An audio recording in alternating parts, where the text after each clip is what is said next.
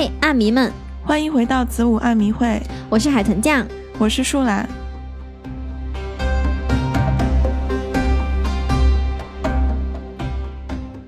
今天我们要说的案子是一个美国近代史上最可怕的谋杀案之一。嗯，案发之后呢，当地警察局苦苦追寻了好几百条线索，呃，但是一直都没有结果。最终呢，是足足花了三年才破案。那到底是怎么回事儿呢？那么我们就进入今天的案件。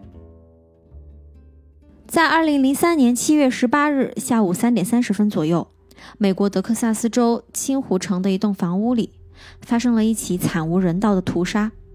房屋的主人、她的男朋友、男朋友的堂哥以及房屋主人的朋友四人被残杀在家中，他们均被枪击多次。本来呢，这一天四个人是聚在这儿享受披萨派对的，但是一切都被入侵的凶手画上了残忍的句点。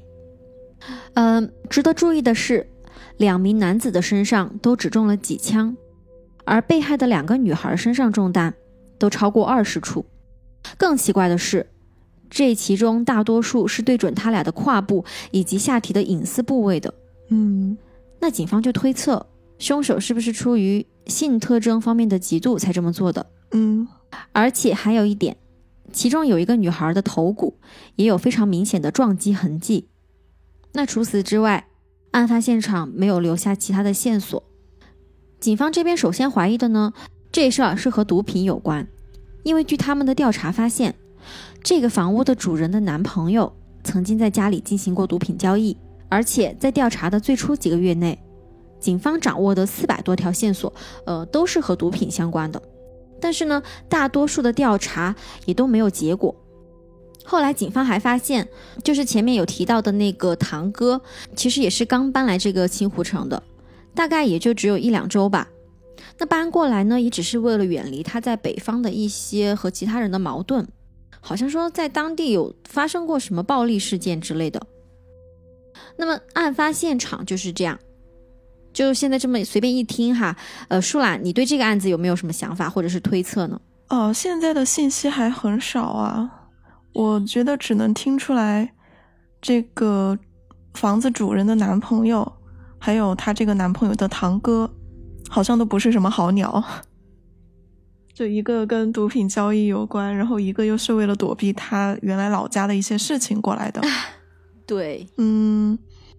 然后我想问一下，嗯，呃，这个房子的主人她知道她男朋友毒品的那些事儿吗？当然是知道的呀，毕竟都在他家里进行过毒品交易嘛。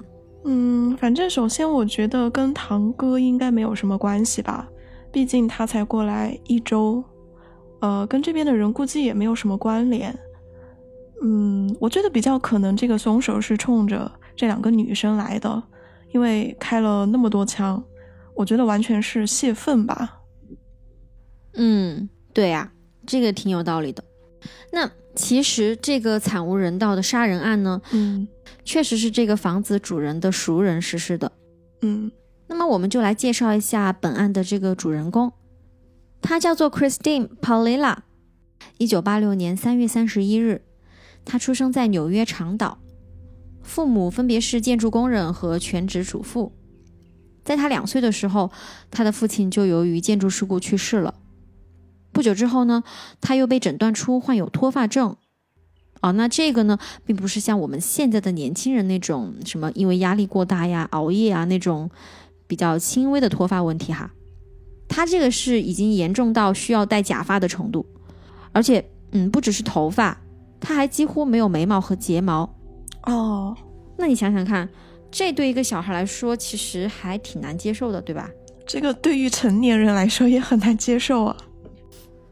就是小孩子他可能也不太懂嘛，为什么自己会跟其他人不一样？嗯，那在童年的时候呢，Christine 就不得不每天戴假发上学，同时他的视力也很差，所以呢，他还得戴上那种厚厚的眼镜。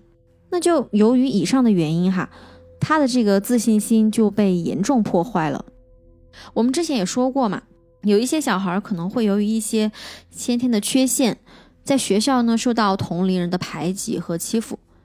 那在 Christine 的世界里，其实她也遇到过这样的事儿，许多的同学都会取笑她，比如说在她上学的路上啊，突然就冲过去扯掉她的假发之类的。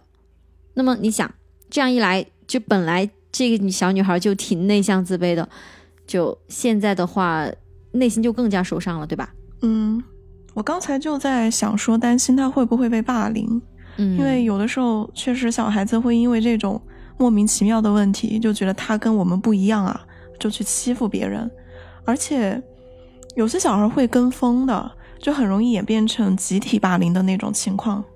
对，因为小孩子他也没有说其他方面会对你有什么指摘，就通常会对外表方面，呃，他们也不知道啊，这个是什么人家的天生缺陷啊什么的，就觉得哦那个很好玩，那个很好笑，嗯，然后就在那边取笑别人。像这种事情确实是听的不少。那时间过去了许多年，在高中时期，Christine 就开始在德克萨斯州休斯顿清湖高中上学。在那儿，她结识了两个同学，名字叫做 Rachel 和 Tiffany。那这两个女孩呢，也是他们学校最漂亮也最受欢迎的人。更重要的是，他俩都非常善良热情。他们就发现。Christine 平时呢比较内向害羞，那么他们就主动的去帮助她，呃，融入学校的这个社交活动，也让她敢于和学校其他同学进行交往。平时还会教她如何搭配衣服，啊，配什么假发呀，以及怎么化妆之类的。那这其实让 Christine 有点困惑。那平时自己明明总是被欺负，呃，这下全校最受欢迎的女生居然主动要跟自己交朋友。那他俩其实让我想到了那个《绯闻女孩》里面的那个 Serena 和 Blair，就这俩也是学校的那种魅力四射的风云人物嘛。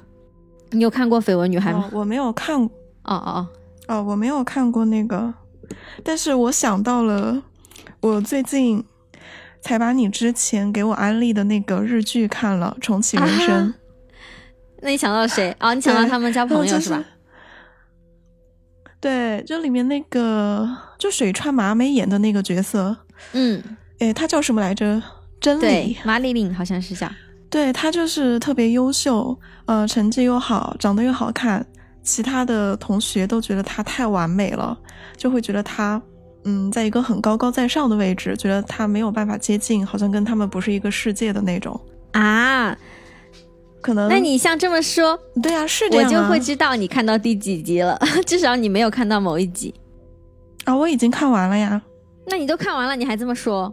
啊，不是，我的意思就是说，很多人他们对那种很完美的人，好像都是这么个印象，就先入为主，就会把他想的非常的高高在上，觉得他很难接近，就很不接地气的样子。是的。对，但是有可能人家根本就不是这样的，说不定他也想就是接一下地气，和别人交朋友，对吧？我觉得这个也不能叫做接地气，因为大家都是正常人啊。就是啊，那倒也是了。哦，那么我们说回来，嗯，像这样一来二去，Christine 呢就和这两个校花级别的人物关系越来越近，而且逐渐这两个女孩也成为了 Christine。唯二愿意在呃不戴假发的情况下去见面的朋友，嗯，听上去也是关系颇好了，对吧？对。那总之，目前为止的这个剧情还挺让人感动的，而且更让人欣喜的呢，是在二零零三年的时候，Christine 在学校的学生社团投票上被评为了 Miss Unresistible。那这个翻译过来呢，就是不可抗拒的女孩，儿，呃，引申过来嘛，也就是说大家都很喜欢她嘛，嗯。那看来她在另外两个女生的帮助下，也跟其他人的关系也比较好了嘛？嗯，肯定是的。那另外，在这一年呢，还发生了一件事儿，你要不要猜猜看是什么事儿？我，我这我怎么猜？你想一想啊，Christine 逐渐的放开了，越来越愿意跟人家交朋友了，还会发生什么事儿呢？谈恋爱啊？对。那这一年呢，Christine 十七岁。她就和比她大个几届的二十一岁的 Christopher 在一起了。那谈恋爱其实也不是什么稀奇的事儿，但是这个男朋友 Christopher 平时比较爱出风头，也喜欢跟人争执。那这也没啥，但是吧，他这人平时吸毒成瘾，而且还有犯罪记录在案。那所以说呢，跟这种人在一起，对于 Christine 来说呢，当然也不是什么好事儿了。他为什么会跟这种人扯上关系啊？也不是同学啊，不管他们是怎么认识的吧，反正 Christine 的母亲和继父都是不咋喜欢她的，嗯甚至呢还有点害怕这个男朋友。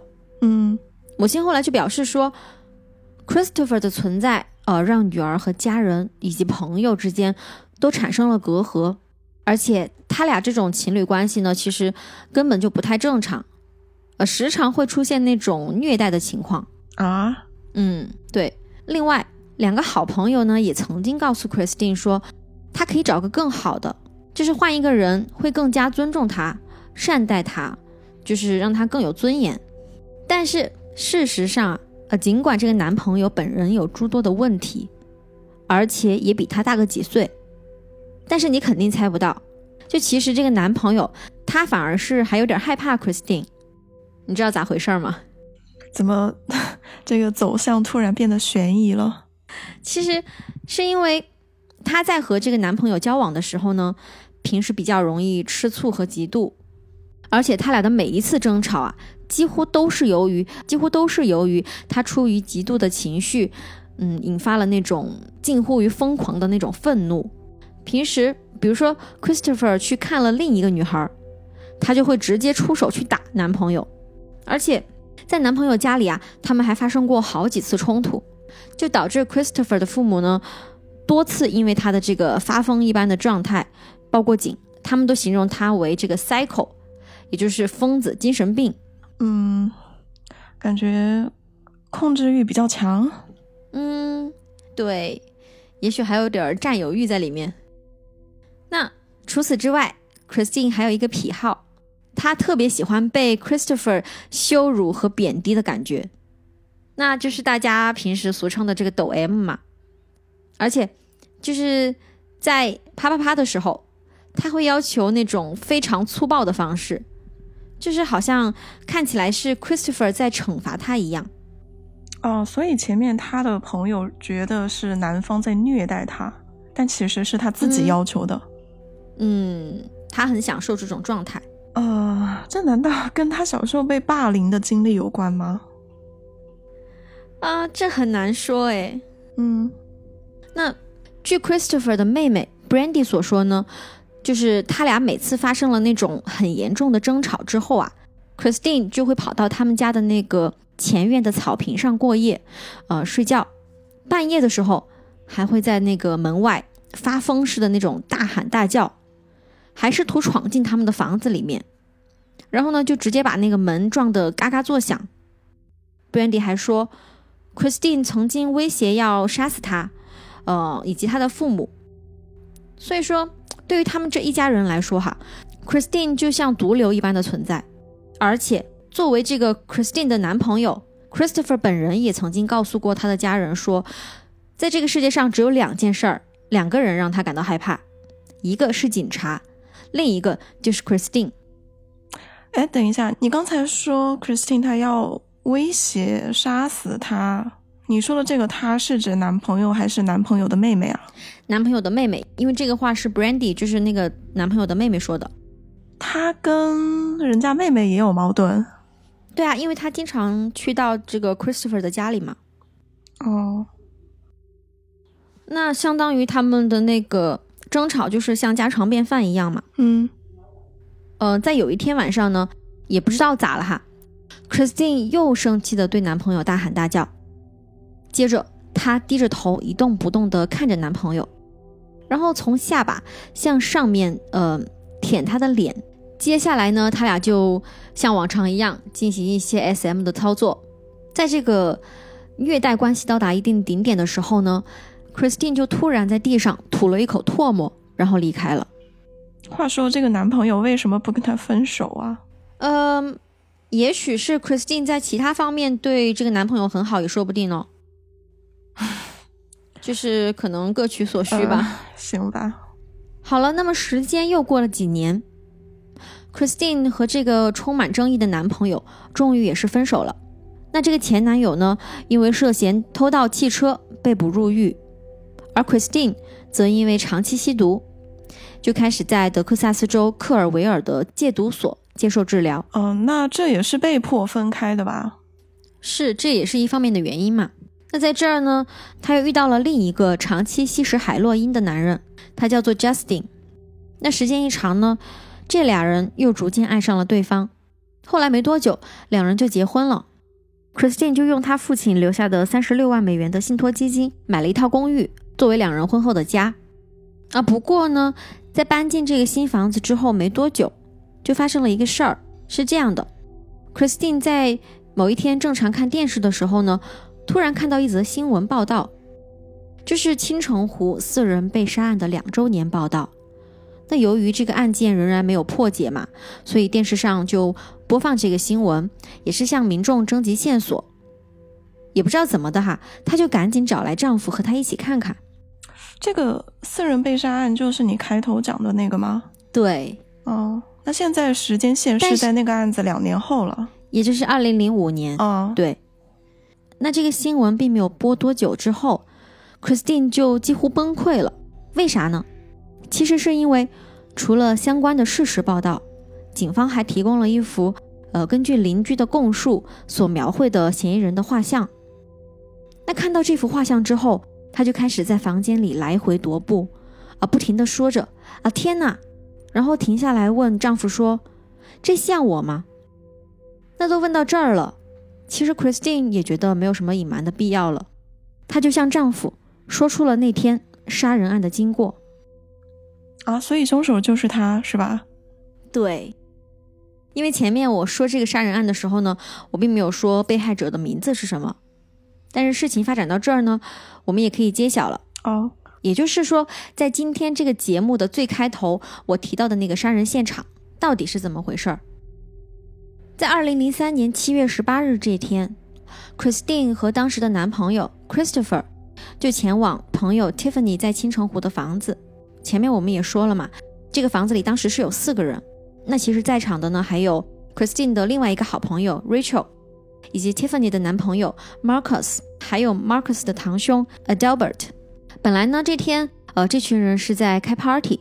那根据 Christine 后来的说法，这天她和男朋友过去呢，其实是为了偷走房子里的一些毒品，顺便呢再偷点钱。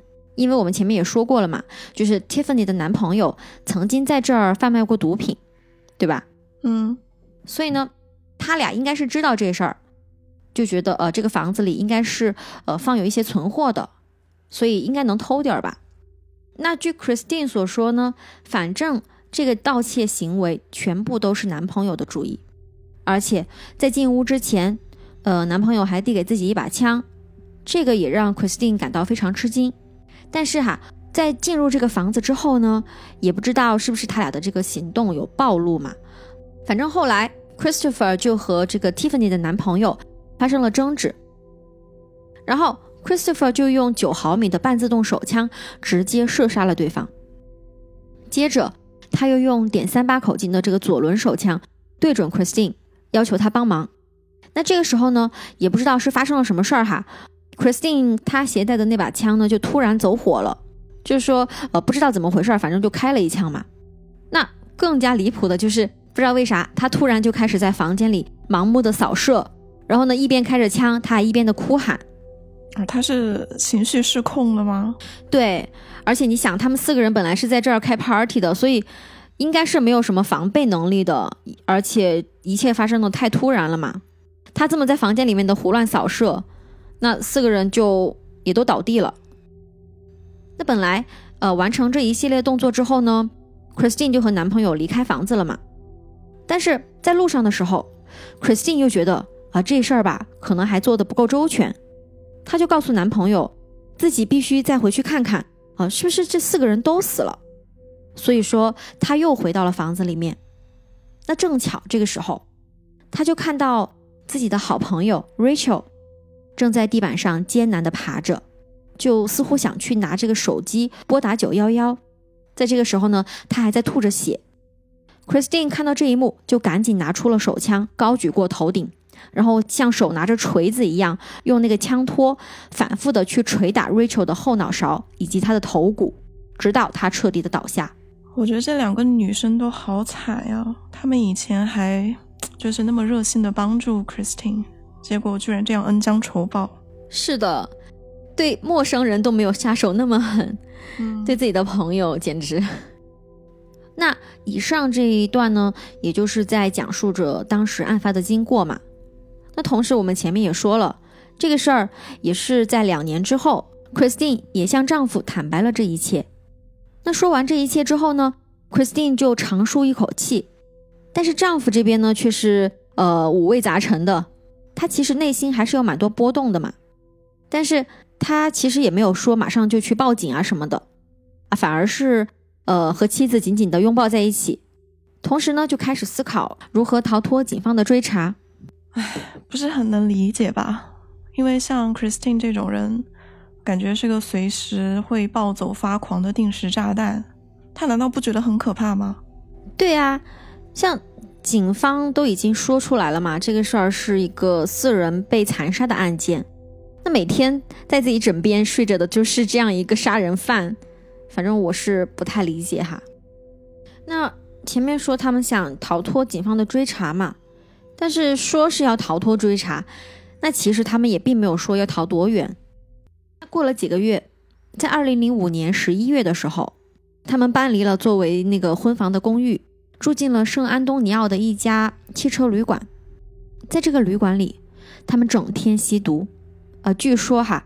他们每天都要吸食价值五百美元的海洛因和可卡因，而且他们几乎从来都不出门，每天呢就吃着旅馆配送的花生酱和苏打水，就这么一住啊就是八个月。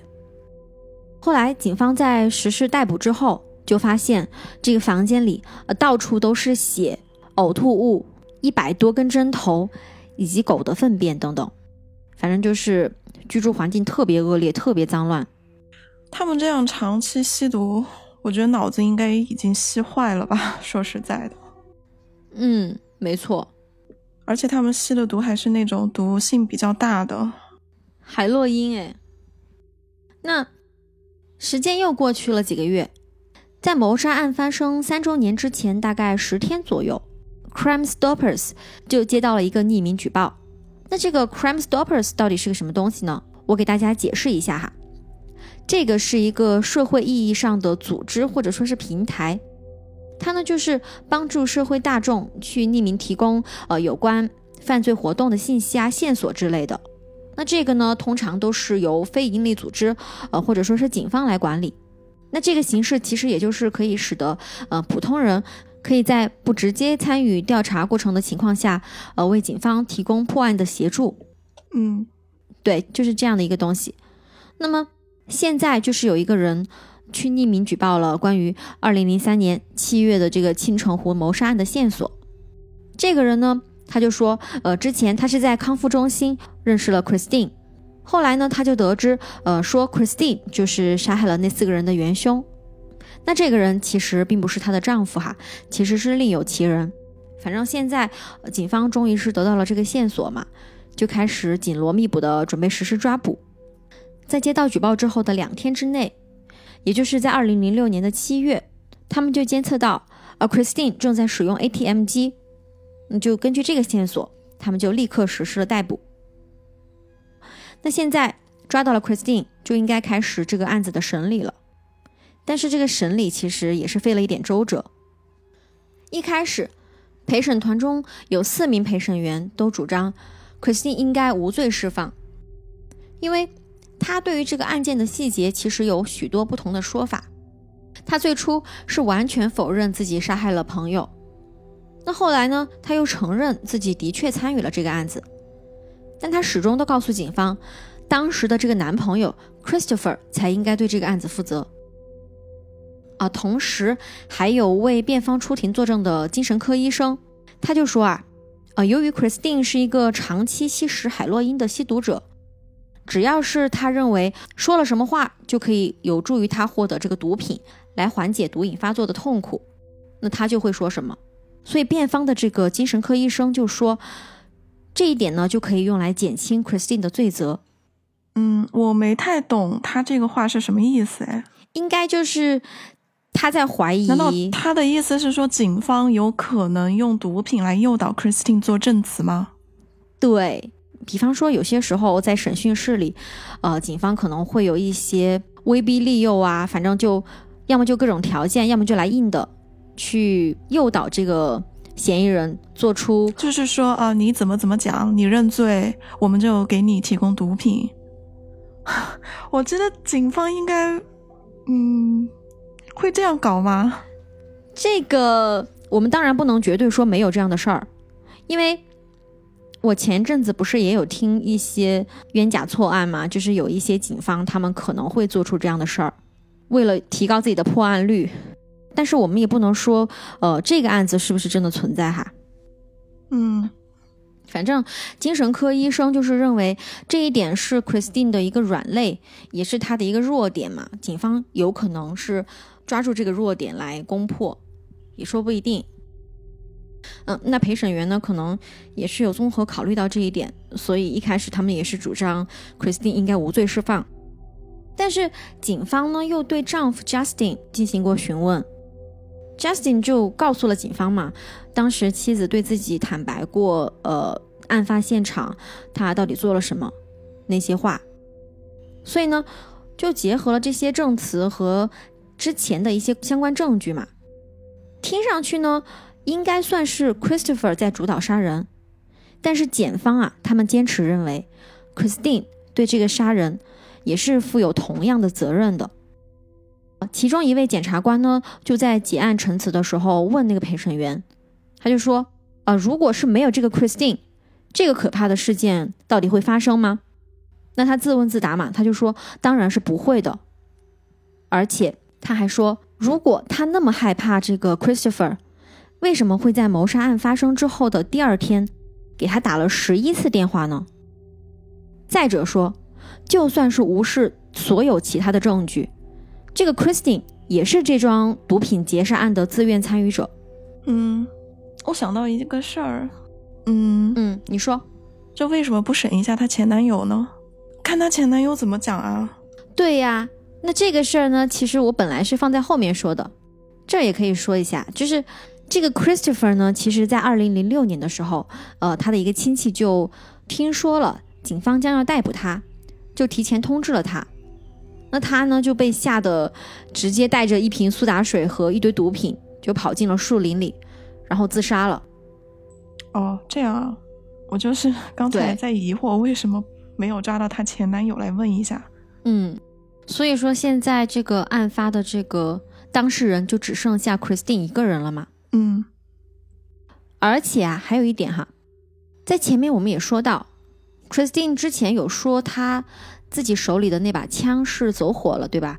但是在庭审现场呢，就有一名武器专家，他出庭作证说，呃，但是警方就去 Christopher 的母亲家里，呃，把案件相关的那两把枪都给找了出来嘛。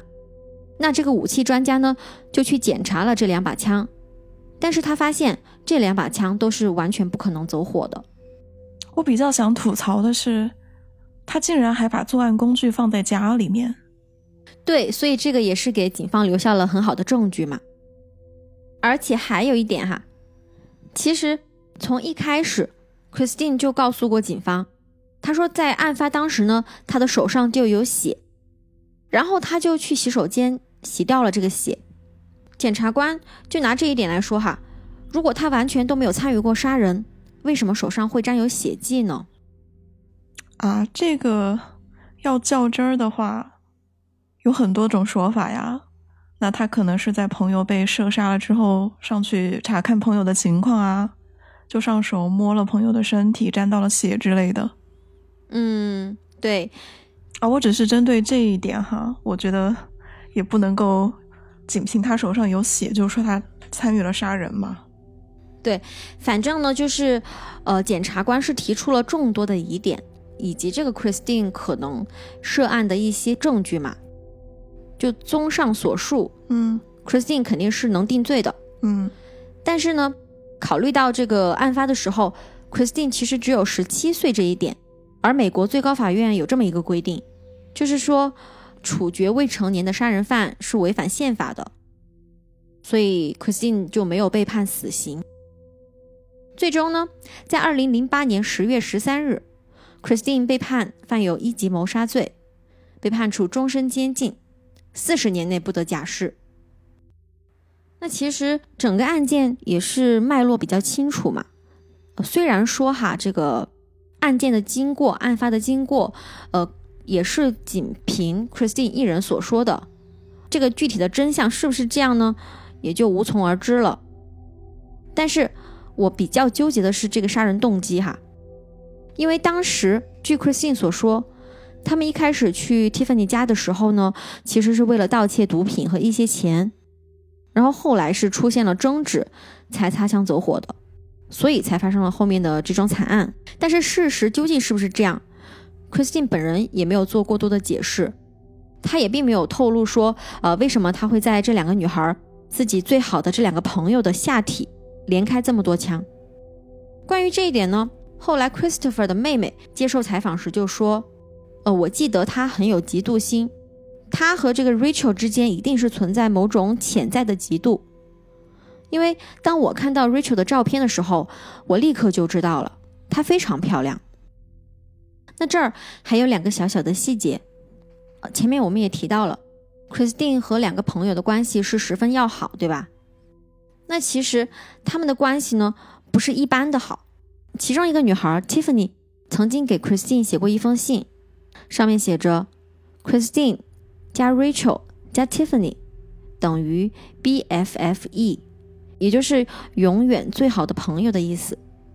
而且他还写到：“Christine，我爱你，你总是会在我需要你的时候陪着我，我真的很感谢有你。”那还有一个细节呢，是在 Rachel 的钱包里面有一张 Christine 的照片，背面写着：“Rachel，我们有如此多代表着疯狂的纪念的照片。”我们永远会在一起，永远别忘了我们这份特别的友谊。然后又加了一句“我爱你”，旁边写着 S 加 T 加 R 加 C，落款是 Christine。